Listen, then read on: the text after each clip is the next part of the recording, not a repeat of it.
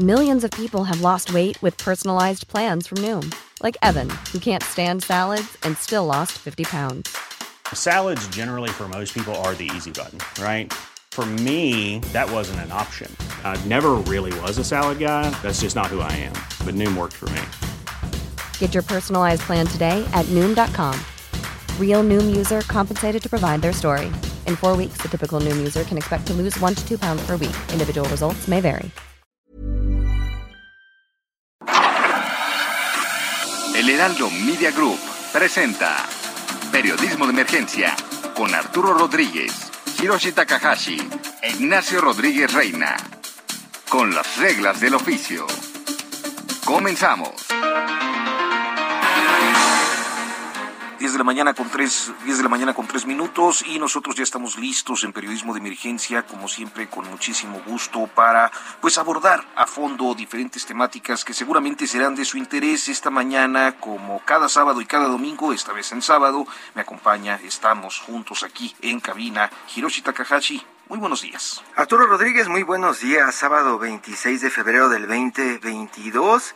Estamos en el contexto de pues los ataques que continúan de Rusia contra Ucrania y mientras tanto parece que México sigue por su carril generando un montón de historias también, Arturo. Un montón de historias, e inclusive algunas relacionadas con la política exterior y ya estaremos platicando al respecto a lo largo de este espacio.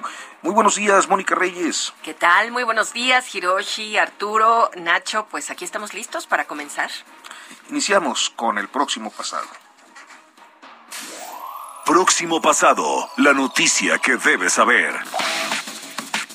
La noticia de la semana sin lugar a dudas es la guerra.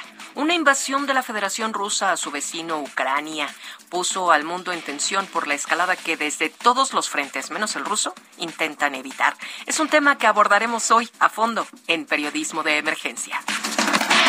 En lo nacional, el escándalo de José Ramón López Beltrán generó otra vez información a lo largo de la semana, luego de que se presentaran los resultados de una consultora independiente descartando conflicto de intereses. Mientras tanto, el presidente López Obrador encabezó dos recorridos por Palacio Nacional, acompañado de los reporteros de la fuente, en un giro de timón a su política de descalificaciones que esta vez incluyó un reconocimiento al periodismo mexicano, inclusive al que lo cuestiona.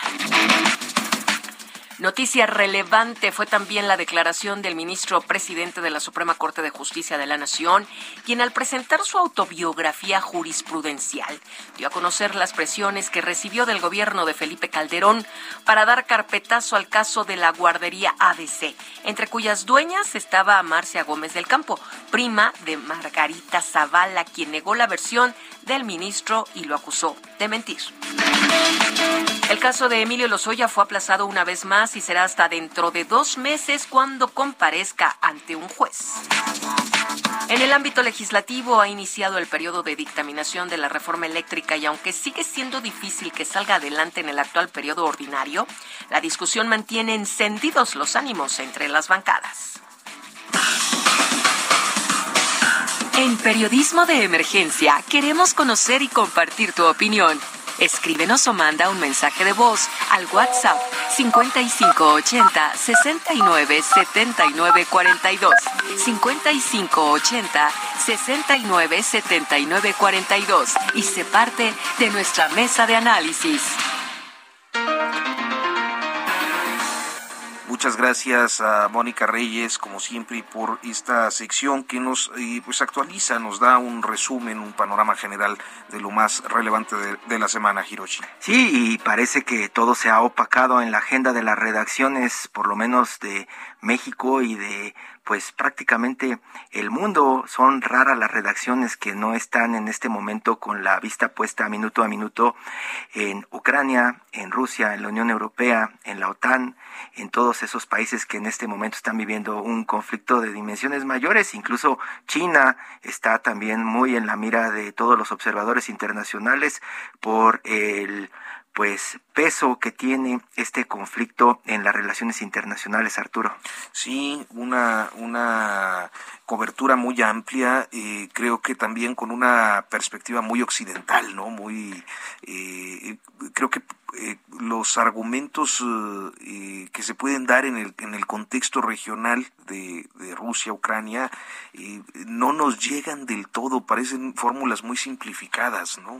Muy simplificadas, muy alineadas, podría decirse, parecería que dictan la nota desde algún lugar, desde alguna redacción, ¿no? Como esa propaganda que en algún momento se distribuye durante los conflictos, porque prácticamente todas las portadas de los periódicos del mundo, si vemos, eh, pues reflejan casi la misma historia, Arturo. Es un momento eh, pues eh, difícil y un momento complicado y un momento que creo que nos hace revivir miedos, ¿no? temores del, del pasado. Sí, algunos hablan de la Guerra Fría, aunque muchos no les no les tocó, no nos tocó de lleno de pronto ese tema de, de, tensión, ese tema de espionaje y ese tema también de esos líderes fuertes que pues nadie quiere hacer enojar, Arturo. Parece que era que todo el mundo está tratando de sacarle la vuelta al, al, a una escalada, ¿no? Como ya nos decía Mónica Reyes hace un momento.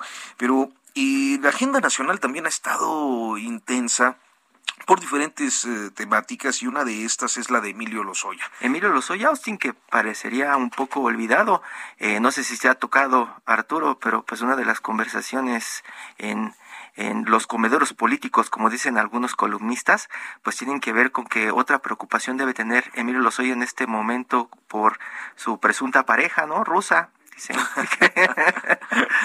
Oye, pero bueno, el caso es que hay toda una polémica porque a final de cuentas, después de tres años de, de eh, pues mucha mucho uso político del caso, eh, resulta que por lo visto la fiscalía nada más tiene lo que originalmente tenía, que eran unos depósitos de la transnacional Odebrecht a sus cuentas y las cuentas de su señora madre. Y parece que dan más tiempo, que le dan más largas al asunto, ¿no? Ahora nos cuentan que hasta el 27 de abril será la comparecencia, ¿no? Esa comparecencia que, pues como le hemos venido anunciando en este espacio, ya viene la comparecencia, ya vienen los secretos y no pasa nada, Arturo. Nada. Pero hoy tenemos aquí a Ignacio Rodríguez Reina, usted lo conoce muy bien, ha estado eh, durante pues más de un año estuvo aquí con nosotros en Periodismo de Emergencia, hoy eh, como invitado, un invitado de casa. Ignacio, muy buenos días, gracias. Arturo Hiroshi, muy bien, muy buenos días, pues con un gusto nuevamente estar aquí platicando con ustedes y sí, yo también me siento me parece que es parte de mi de mi casa donde uno habita en múltiples habitaciones, una de ellas es periodismo de emergencia. Muchas gracias, Ignacio. Este, pues bueno, mira, tenemos este asunto de, de los Oya, el tema Odebrecht, y eh, creo que pues tú eres uno de los periodistas que más ha investigado este asunto. Cuéntanos cómo estás viendo esta, eh, pues finalmente, eh, conclusión de pedir una pena de 46 años exclusivamente imputando a, a los Oya. Bueno, pues mira, yo creo que este hacer de Lozoya muestra justo las limitaciones, eh, eh, me parece, de la Fiscalía, pero también del, del, gobierno federal en la lucha anticorrupción. Es decir, eh, creo que una de las expectativas que se generó de una manera fundada y además yo creo que muy razonada es que la sociedad mexicana estaba hasta el hartazgo de la corrupción y de la impunidad. Eh, creo la lectura que, que, el presidente López Obrador hoy, eh, entonces candidato, hizo sobre, y sigue haciendo, sobre la corrupción como el mal que, eh, el mal social colectivo que erosionaba muchas de las bases de convivencia y que además eh, eh, daba origen a una tremenda desigualdad o ahondaba una tremenda desigualdad, pues me, me parece que, que fue fundamental para, para llegar, ¿no? En su campaña era, pues, eh, un elemento que al llegar y la corrupción se iba a acabar, se iban a barrer las escaleras de arriba para abajo, en fin, eh, este discurso. Y creo que muestra, este caso muestra las enormes limitaciones ya cuando en la práctica, eh, ya en el poder, pues se ha estado eh, pues un poco tratando de aplicar. para empezar, la fiscalía, eso eso que mencionaban hace rato me, parece extraordinario.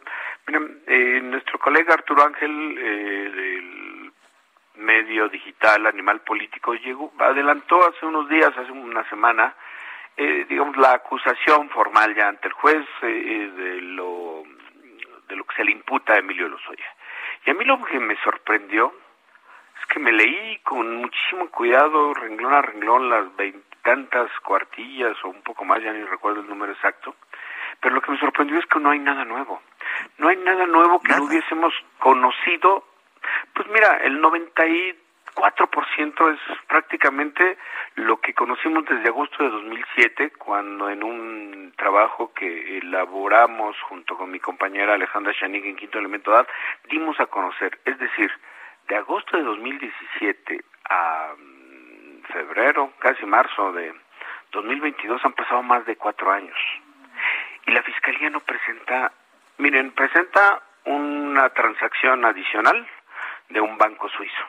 Todo lo demás, todas las transacciones, las declaraciones de los testigos, los videos de los testigos brasileños que son quienes han dicho, bueno, nosotros le dimos 10 millones y medio de dólares a Emilio Lozoya, se los dimos cuando estaba coordinando el área internacional de la campaña de presidencial de de Peña Nieto, se los dimos después cuando era eh, ya director de Pemex, se los dimos después de que nos reunimos en un cafecito en las lomas, en un café El Globo, se los di, en fin, todo, todo, todo, todo, todo eso, todo lo que está ahí, ya lo habíamos publicado.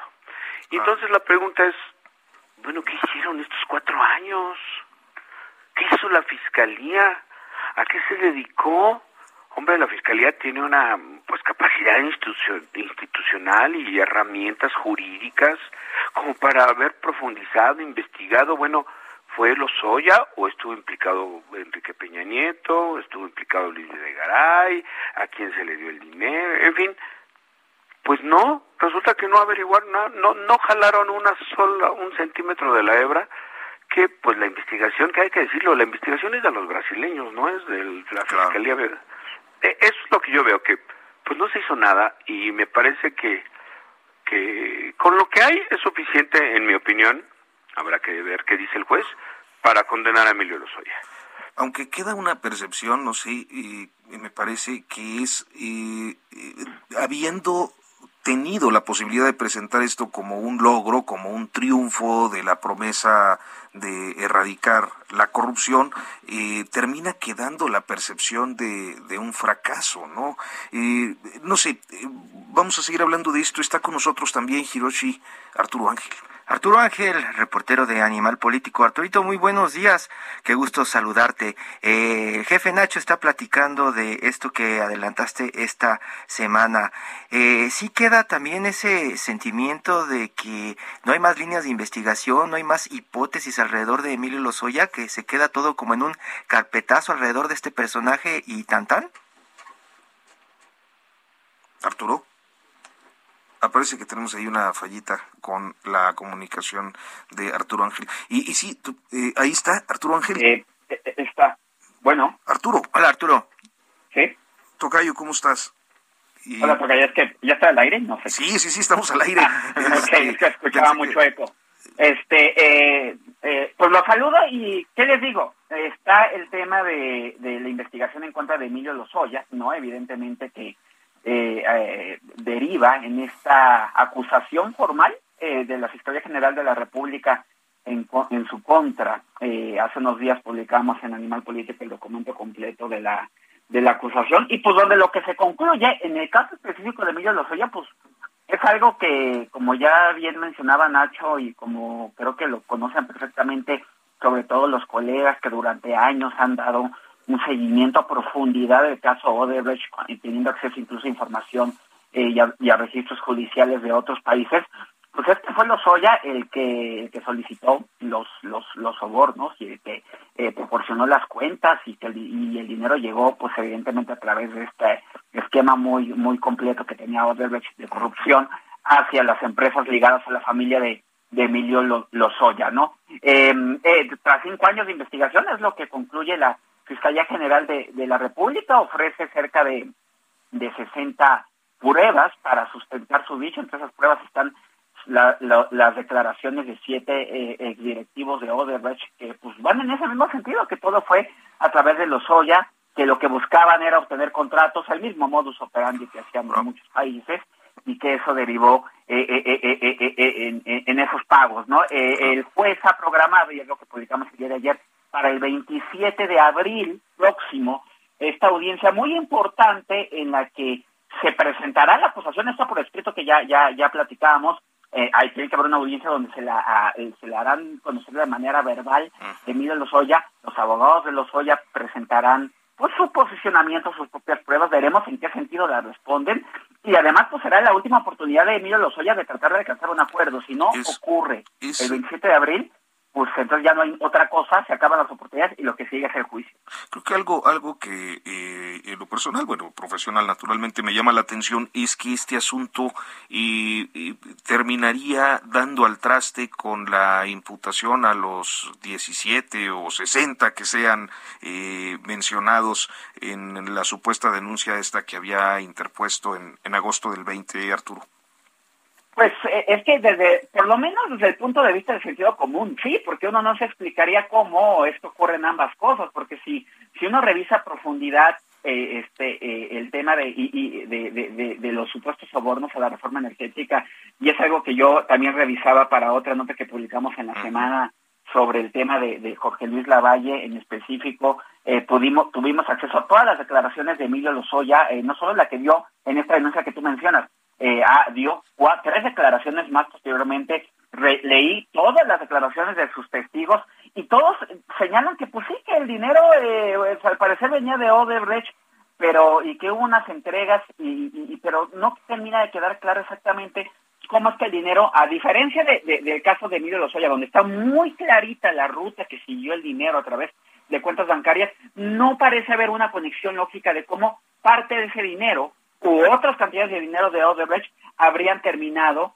en estos sobornos a legisladores, porque el propio Lozoya lo que habla es que, bueno, eh, que, que, que, sí hubo dinero de Odebrecht, pero que en, México más bien fue a través de una socia de la compañía, eh, una Fabiola Tapia, que pues además está muerta, o sea que no lo puede probar, ¿no? Este, que el dinero aquí se sacó en efectivo, o sea que aquí no llegó a través de las empresas, sino que fue dinero en efectivo, entonces que así fue como se entregó a los legisladores. A ver, está claro que hubo dinero, sí hubo dinero, porque allí hay un video, unas maletas que todos vimos, ¿no? De este, llenas de recursos en efectivo. Aquí creo que la pregunta es, ¿ese dinero realmente venía de Odebrecht? Si, si nos atenemos a la acusación que la Fiscalía está presentando en contra de Emilio Soya, pues parece que no, porque esa trama es inexistente. El asunto es que hay otra investigación paralela que la Fiscalía inició a partir de esta gran historia que contó Lozoya y que, y que tampoco ha derivado en grandes resultados hasta ahora, déjame decirles, porque sí hay una lista muy espectacular de 60 personas, pero al día de hoy lo único que se ha logrado con esa denuncia de, de Lozoya es tener, eh, y sobre todo en la vertiente de la reforma energética, que pues convenientemente eh, fue muy atractiva para el gobierno, ¿verdad? El gobierno actual. En el tema de la reforma energética, los resultados, ya más allá del ruido del discurso, es que hay un ex senador preso en prisión preventiva, una investigación que todavía no se, no se acaba. Seguramente los abogados de la Valle están tomando nota de, de, la vertiente que toma el caso de los hoy y lo usarán a su favor, ¿no? Y hay una, hay una, hay un proceso que se ha querido poner en marcha en contra de Ricardo Anaya que seguramente ya derivó, o si no es que derivará en una orden de aprehensión, porque el problema para Anaya es que no se presentó a defenderse. Entonces no importa si la acusación es humo, si no vas y, y te presentas, pues das pie a que te busquen. Pero es todo, ¿eh? Son todos los resultados a nivel judicial. Entonces, por cómo están las cosas y respondiendo a tu pregunta, yo creo que si estos casos avanzaran a una fase de juicio, pues se ve difícil, honestamente, que, que, pudiera sostenerse lo dicho eh, inicialmente por Emilio Lozoya. Jefe Nacho Ignacio Rodríguez Reina, hemos hablado eh, pues desde hace años de construcciones industriales Tapia, de la familia Tapia, de los negocios en Hidalgo, de Videgaray, del presidente Peña Nieto. Y eso siempre se ha notado que toca como pared acá en México. Ustedes comenzaron a hacer trabajos directamente en Brasil. ¿Puede surgir más información desde Brasil o ya consiguieron lo que estaba buscando la PGR desde hace años? Tratar de darle carpetazo a este asunto, jefe Nacho. No, yo, yo creo que ya no, difícilmente se va a tener más información del caso Hiroshi. Eh, bueno, aprovecho para saludar a Arturo Este, y, sabes que sí, sí, para mí siempre, al menos yo siempre he pensado que era pura cortina de humo el video que, que muestran a los que muestra a los asistentes o ayudantes de unos senadores panistas. Sí, yo creo que ese dinero, obviamente ahí, ahí hubo dinero y hubo corrupción, pero no existe ningún elemento, así de lo que yo conozco, que indique que era dinero de Odebrecht. Seguramente venía de otra parte. Es decir, yo no sé si ustedes recuerdan, pero pues durante los gobiernos del PRI y del PAN era muy común que desde las dependencias, como en este caso sería Pemex, se utilizan recursos de la propia dependencia pues para entre comillas aceitar a los a los legisladores, es decir, ni siquiera un tema de vota en favor de algo, simplemente les mandaban una iguala mensual, mucho dinero, dinero ilegal, eh, un acto de corrupción, por supuesto, pero pues yo siempre he pensado que como hipótesis, pues igual y venía de la caja chica de Pemex, no, ese, ese dinero que hemos visto, que es mucho para cualquier ciudadano común y corriente, para Pemex no representa nada, para la caja chica de Pemex es es un, un, nada, es una, una minucia. Entonces siempre he pensado que esa eh, que Emilio Lozoya en su afán de la defensa y de cuando vio que venía todo esto, pues quiso crear como muchas cortinas de humo, enredar las cosas, esa lista enorme de responsables que, que mencionó en su acusación, que pues estaban Enrique Peña Nieto, Luis de Garay, pues simplemente nunca aportó eh, recursos. Yo creo que era obligación de la Fiscalía. Y déjenme regresar a mi punto eh, que me parece más importante, más allá del caso de Lozoya. Estos son los límites de la lucha anticorrupción. Es decir, ya no vamos a ver nada más. Ya, hasta aquí llegó. Esto es lo que llegó y sí, es un fracaso, por ahí decían. Nacho, pues, vamos a hacer una pausa, este, pero si eh, tienen a bien eh, Arturo Ángel, Ignacio Rodríguez Reina, eh, volvemos después del corte.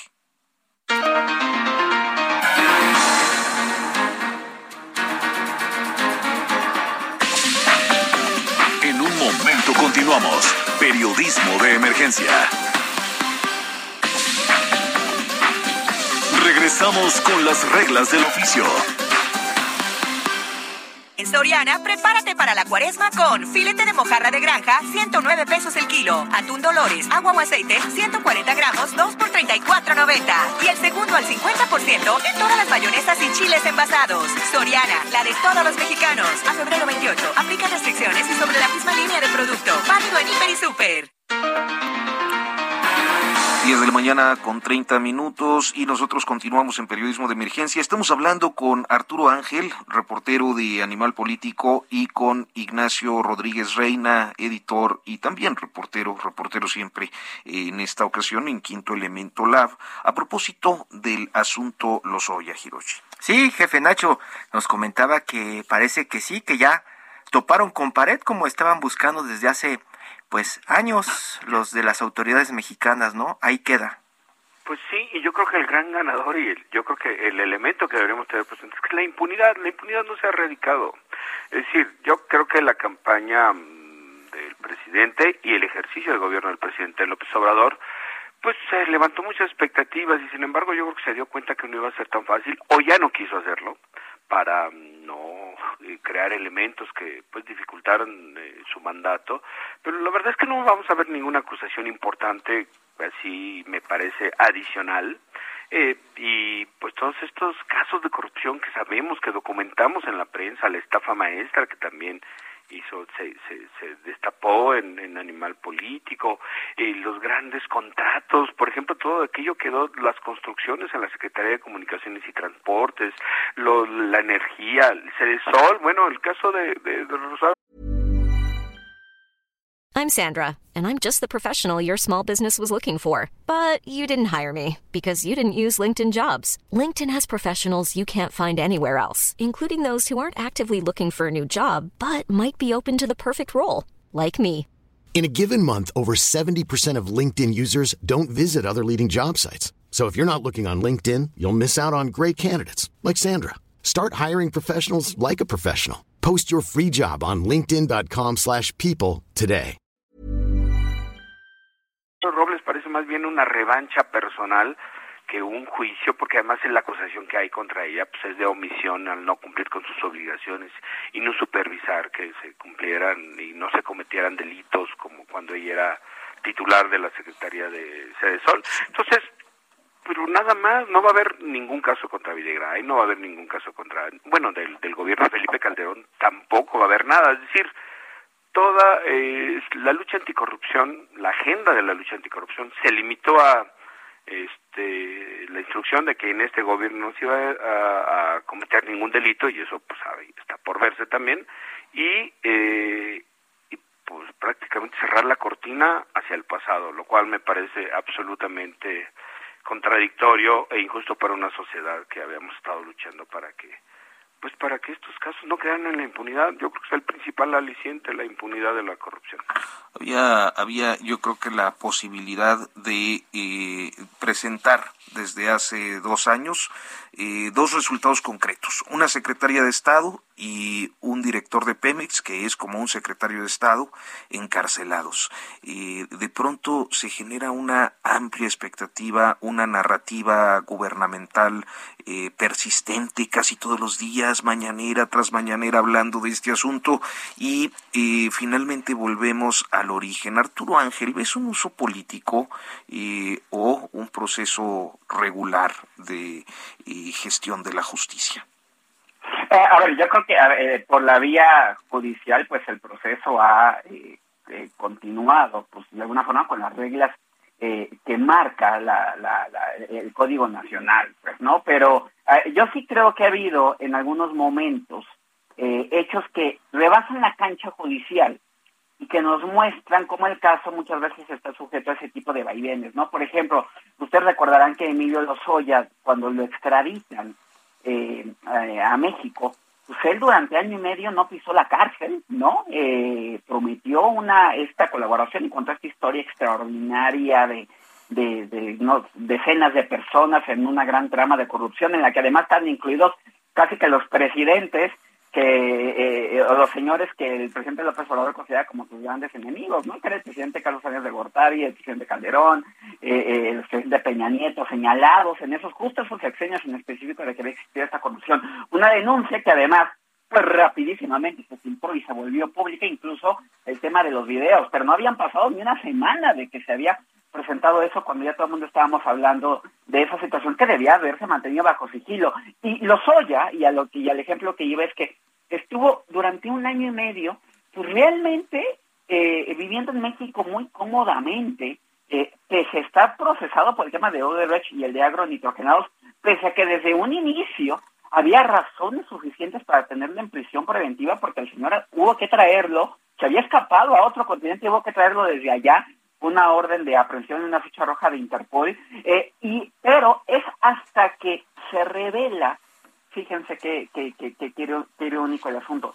Unas fotografías de él cenando en un restaurante en Polanco, una situación que en realidad no violaban las medidas cautelares que le habían puesto, pero que sin duda generó un escándalo público, es hasta ese hecho que nada tendría que ver en sí con las reglas del proceso judicial, cuando cambia totalmente el ánimo eh, eh, eh de las autoridades eh, en el tema de Emilio y no solo de la Fiscalía, del gobierno de López Obrador, porque hay que recordar que en el caso en contra de los Oya participa en la Fiscalía, pero también participa la UIF y participa Pemex, y la UIF y Pemex son instancias subordinadas al presidente de la República. Y en aquella audiencia de principios de noviembre del año pasado, de pronto ambas instancias, todas estas tres instancias ya estaban totalmente en contra de Emilio Lozoya y ya pedían que no, que se le metiera a la cárcel, que el señor había bloqueado prácticamente durante año y medio, que no había entregado pruebas suficientes y que tenía que estar en prisión.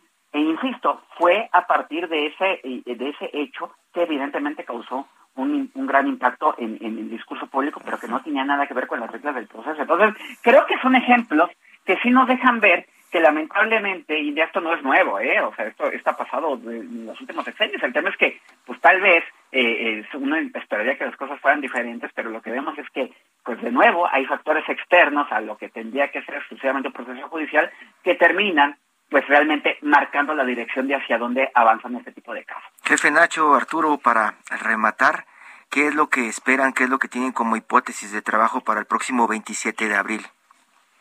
Eh, Eh, pues eh, yo, yo contestaría primero de, para que cierre el maestro Nacho Rodríguez Reina, pues yo creo que vamos a ver el 27 de abril, eh, la, a ver, la acusación que ya conocemos de la fiscalía, eh, básicamente van a pedir pues que los se ha llevado a juicio, se ha declarado culpable de los delitos de lavado de dinero, asociación, asociación delictuosa y peculado, y van a pedir que se le imponga una sentencia de 46 años de prisión que es la sentencia eh, máxima. los fiscales van a explicar las pruebas con las que cuentan.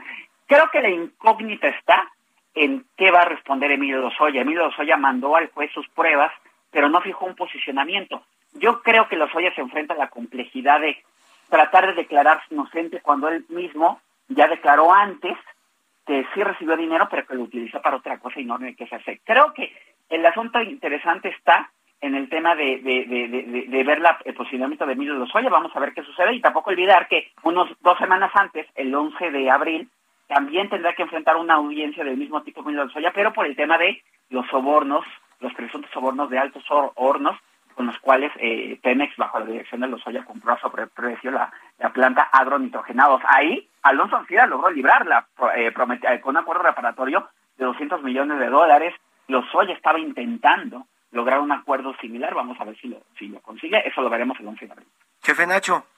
Pues mira, yo creo que va a quedar muy claro. Eh, no hay otra manera de, pues ya, de fijar la, la, la realidad de que pues, Emilio Lozoya eh, incurrió en actos de corrupción, es decir, que sí recibió dinero, eso ya está más que claro, él está aceptado, pero me parece que va a quedar claro. La incógnita es si con lo que presente, con lo que argumente su defensa, va a poder evitar que inicie el juicio. En lo personal, pienso que a menos que lleguen a presentar información distinta, novedosa, de último momento, que resultará muy difícil que habrá un juicio y que este, si las cosas se las siguen como hasta ahora, en el que Emilio Lozoya no ha presentado evidencia de esta gran trama que dibujó, pues que me parece que recibirá y será condenado. Pero bueno, todavía me estoy adelantando mucho porque todavía ni siquiera sabemos si va a iniciar un juicio ya propiamente establecido. Lo que sí creo es que pues, va a marcar, como decía yo, pues este sexenio, el derrotero de este sexenio, si lo llegan a procesar, que creo que existen elementos para hacerlo y para condenarlo, pues él irá a prisión, pero pues ya no veremos mucho más.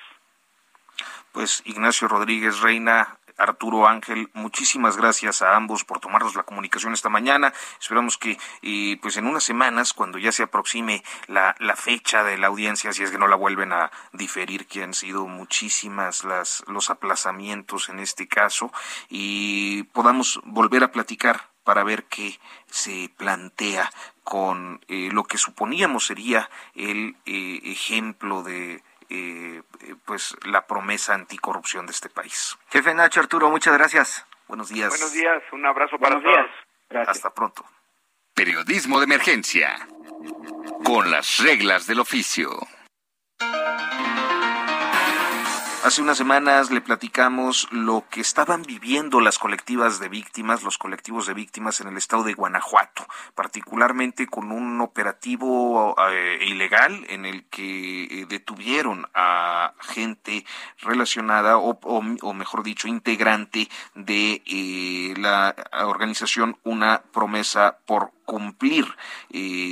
hoy lo que estamos viendo es que desde la plataforma por la paz y la justicia en Guanajuato, pues hay una, un seguimiento de estos y de otros casos de detención arbitraria, de tortura, particularmente, eh, pues eh, la situación eh, respecto al fiscal Carlos Samarripa y al propio gobernador Diego Sinue Rodríguez. Hiroshi Takahashi, hoy tenemos a través de la línea telefónica Raimundo Sandoval, integrante de la plataforma por la paz y la justicia en Guanajuato.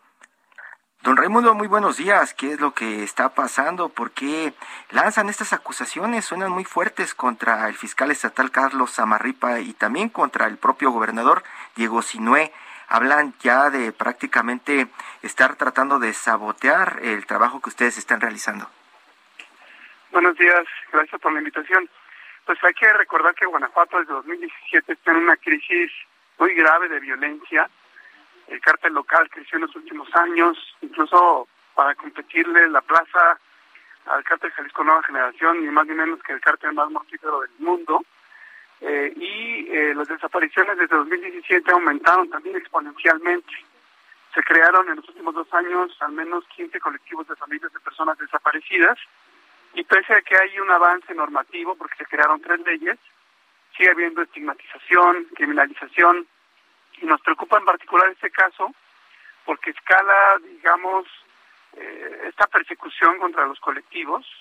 Ayer el gobernador decía en una entrevista que está de acuerdo con que los organismos internacionales revisen el caso, pero que las acusaciones eh, bajo las cuales está ya en calidad de sentenciado Jonathan Sandoval eh, son muy graves, es decir, está justificando que haya habido detención arbitraria y tortura eh, en aras de pues, esta supuesta acusación por la cual está siendo ya sentenciado este integrante de una promesa por cumplir y pues el mensaje del gobernador me parece que es muy grave porque está legitimando no solamente las detenciones arbitrarias, sino la tortura en aras de pues, una acusación que podría caerse en caso de que se compruebe la tortura. ¿Cuáles son los argumentos del gobierno y qué es lo que realmente estaba haciendo este personaje?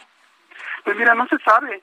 No hay ninguna versión pública como reacción del, gobierno. Lo que la plataforma ha documentado es que el 31 de enero, como ustedes ya platicaron con, con Nailea Carreño, eh, hubo una detención eh, arbitraria en Pénjamo, al mismo tiempo hubo un allanamiento en, una, eh, en un domicilio de, del colectivo en Celaya, y estos dos eventos están relacionados porque no solamente eh, les hicieron firmar un, un, documento autoinculpatorio, eh, sino que les robaron cosas y les interrogaron respecto al trabajo del, del colectivo, es decir, no solamente se llevó a cabo la detención arbitraria y luego, imagínense, en las vísperas del Año Nuevo, la tortura a tres integrantes de la familia, eh, Jonathan, Alma, que es la, esposa, eh, y a la mamá de, Alma, eh, sino que pues, hay una, una intentona, digamos, de, de acallar las voces del colectivo.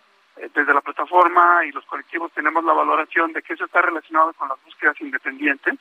Hay que recordar que en Guanajuato eh, al menos hasta encontrarte y otros colectivos han realizado más de 20 búsquedas independientes sin el acompañamiento de las autoridades y eso nos parece que está detrás. Puede haber varios escenarios ahí de hipótesis, pero lo que sí se, eh, se muestra con este abuso es que no solamente buscaban sembrarle delitos a, Jonathan, sino que además pues hay una persecución y un hostigamiento contra las integrantes del colectivo.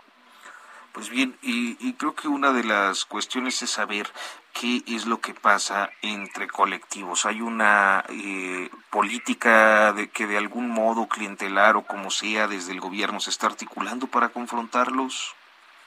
Raimundo. Pues sabes que la desaparición es una violación grave a derechos humanos de carácter continuado. En muchos casos se comete directamente por funcionarios del Estado y que la, la ONU ha hecho una reflexión sobre cómo también la desaparición cometida por particulares, como las que suceden en Guanajuato, tienen también una omisión por parte del Estado. Eh, en pocas palabras podríamos decir que tiene que ver con violencia política cometida desde el Estado eh, y nos parece que no solamente eh, la desaparición, la falta de investigación, sino pues el uso clientelar, la administración del dolor y otras prácticas contradictorias entre el discurso y, el hecho por parte del gobierno del Estado, pues eh, muestran también o se reflejan también en estas contradicciones y pues hacemos un llamado al gobernador no solamente de que a que se abra el escrutinio, sino a que cese esta política de persecución y que no haya dobles discursos. Sonaría que de pronto con la postura de la 4T que hemos visto en los meses en los que ha estado eh, pues con el gobierno en México están enemistados con el gobernador Diego Sinué se habla también mucho hay muchas críticas alrededor del fiscal Carlos Amarripa. Entonces pareciera que ustedes como eh, plataformas independientes organismos independientes con apoyo internacional tendrían todas las de ganar para que se transparentara y estuvieran bien protegidos no ahí hay un tema digamos, crítico, sobre todo porque también hemos evidenciado las contradicciones del gobierno de México en términos de la falta de protección a las buscadoras y a la falta de acción también de la Fiscalía General de la República. Hay que decir que hay pocos casos atraídos desde la Fiscalía General de la República y que eh, cesaron las críticas al fiscal. Cuando el presidente vino a Irapuato en noviembre, diciembre del año pasado, ya no recuerdo el dato exacto, eh, hubo un acuerdo, eh, digamos como de, de no agresión, incluso en la rueda de prensa en el mes de enero, eh, CDN estuvo acompañando al fiscal hablando de la reducción de homicidios dolosos. Es decir, sí hay una tensión, no, es innegable, pero la postura pues, de, las víctimas, de los movimientos que acompañamos, pues es eh, apartidista y lo que busca es que el Estado cumpla su obligación. Y en ese sentido también el, gobierno federal tiene una responsabilidad en el caso, dado que se federalizó y que Jonathan está sentenciado en un penal federal. Es decir, FGR habría asumido, eh, digamos, las pruebas construidas bajo tortura por la Fiscalía local eh, sin ningún cuestionamiento. Entonces también es un llamado a, la 4T. Tengo muy claro que las senadoras de Guanajuato han sido muy activas también denunciando las omisiones locales, pero nos parece que en este caso tendríamos que eh, buscar eh, que se corrijan estas prácticas en los dos niveles, tanto en el nivel local como en el nivel federal. Pues Raimundo Sandoval, integrante de la Plataforma por la Paz y la Justicia en Guanajuato, eh, le agradecemos mucho que nos haya recibido la llamada. Muy buenos días. No, gracias a ustedes. Un saludo para el auditorio. Muchas gracias. Hasta, Hasta luego. Buen día. En Soriana encuentras la mayor calidad. Lleva la costilla de res y cerdo para asar a 89.90 el kilo. Sí, a solo 89.90 el kilo. Y la naranja a 9.80 el kilo. Sí, a solo 9.80 el kilo. Soriana, la de todos los mexicanos. A febrero 27. Aplica restricciones. Válido en Hiper y Super. Todo menos fútbol. Bueno, llegamos a todo menos fútbol, nuestra sección eh, final eh, en este espacio y el día de hoy eh, pues tenemos un, un, tema muy interesante al menos para quienes hemos crecido o crecimos mejor dicho leyendo a Gabriel García Márquez Hirochi. Sí, parece que están llevando los artículos de el maestro Gabriel García Márquez a museos ya eh, podemos admirarlos en museos. Esto que de pronto algunos vemos como inalcanzable conocer de pronto eh, parte de la vida o pedacitos de la vida y de su archivo, pues nos lo están acercando, Arturo. Siempre es bien interesante y, yo ya me emocioné con el asunto, pero le, le vamos a preguntar mejor a Brenda Caro. Ella es la curadora del Museo de Arte Moderno que recibe el archivo de Gabriel García Márquez, que estuvo desde hace años en el Harry Ransom Center de la Universidad de Texas de UT en Austin. Y eh, Brenda, muchísimas gracias por eh, estar con nosotros en este espacio. Gracias a ustedes por recibirnos. Cuéntenos de qué va el archivo, qué tiene, qué, qué es lo que se va a poder eh, ver en el Museo de Arte Moderno. Bueno, esta exposición va a llegar hasta junio, va a estar de junio octubre de este año. Y es una exposición que curó el investigador y escritor Álvaro eh, Acuña Santana, el cual pues hizo una revisión del archivo de Gabriel García Márquez, que como bien ya señalaron, se encuentra eh, depositado en el Harry Ransom Center. Y pues Álvaro hizo una revisión de las cartas, los guiones eh, de películas que escribió Gabriel García Márquez, eh, borradores de sus diferentes novelas y cuentos, fotografías, intercambios personales, para generar un, un panorama mucho más completo de cómo fue el proceso de formación creativo y también de consolidación de la figura de Gabriel García Márquez como una figura indispensable no solo para la literatura, sino para la cultura en Latinoamérica y a nivel internacional. Brenda Caro, ¿cuáles son ustedes o cuáles consideran que son las joyas a las que podemos acceder después de esta pues edición o curaduría de, del archivo porque de pronto estamos muy acostumbrados en México a los lugares comunes. Hace poco recuerdo bien estaban por ahí subastando los sacos y los zapatos del maestro Gabriel García Márquez no meses bueno eso fue eso fue algo que corresponde a parte de la familia de Gabriel García Márquez y bueno fue con fines benéficos eh, eh, en este caso, lo que nosotros o lo que ustedes van a poder ver en el Museo Arte Moderno, pues vienen, por ejemplo, todos los guiones de las películas en las que Gabriel García Márquez participó como guionista. que fue tuvo un papel muy relevante en, por ejemplo, películas como En este pueblo no hay ladrones, La langosta azul, eh, por mencionar un par. Pero también, por ejemplo, se van a poder ver el manuscrito original de Cien años de soledad, por poner un pequeño ejemplo, y de algunas otras de las grandes novelas y de cuentos de Gabriel García Márquez, así como intercambios eh, en cartas que tuvo con otros escritores y artistas como Carlos Fuentes, como Vicente Rojo, por citar un par. Oiga Brenda, y por ejemplo en esto, en estos eh, escritos originales de obra, eh, estamos hablando de ya trabajos a máquina o a mano. Pues la máquina y a mano. Vaya, tiene apuntes. o sea, hay cuadernos de notas y también están obviamente los escritos a máquinas, con todas las correcciones, las, las anotaciones, lo que se conoce comúnmente en el mundo literario como las galeras. No vamos donde podemos ver todas las correcciones. Está, está, está bonito, pero uno de los, una de las inquietudes, por ejemplo, que, que tenemos los reporteros cuando platicamos con gente que estaba investigando el archivo es ¿Se puede conocer de pronto, o ustedes han logrado averiguar, el, el curador, eh, por ejemplo, detalles de la vida de, Gabriel García Márquez desconocidos como el famoso puñetazo Vargas Llosa? Pues eso es más que conocido, creo yo, no, es poco. las razones, las razones, este las razones de las que nunca hablaron. Pues pues no, pues eso dependerá de qué tanto estén adentrados a la vida y obra de Gabriel García Márquez pero más que nada lo que va a permitir la exposición es darse cuenta un poco del proceso creativo del, del artista que es muchas veces desconocemos y es muy interesante ver cómo influyeron las circunstancias del contexto en el cual se vio inmerso, porque México fue tan importante en su formación eh, como escritor, eh, ver, por ejemplo, esas conexiones, su relación con el cine, su relación con el periodismo, por ejemplo, ¿por qué fueron tan relevantes para la conformación del tipo de narrativa que él estructuró?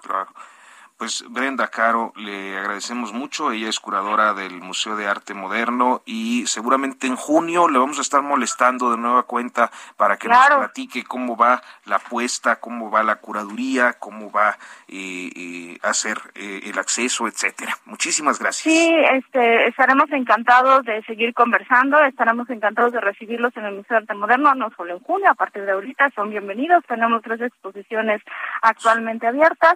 El museo abre de martes a domingo de 11 de la mañana a 5 de la tarde. Perfecto, pues muchísimas gracias. Ahí nos cuenta cuando vuelvan a traer a Yayoi Kusama. Gracias. Ya nos vamos. Gracias. Eh, nos quedan 10 segunditos y yo muy rápidamente quiero pedirle que se eche un ojo, le eche un ojo a mi artículo. Mi columna de hoy en el Heraldo es sobre la guardería BC. Hasta mañana.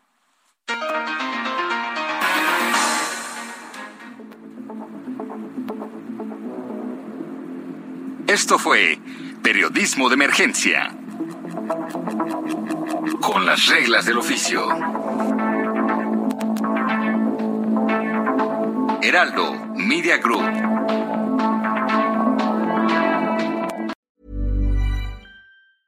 Even when we're on a budget, we still deserve nice things.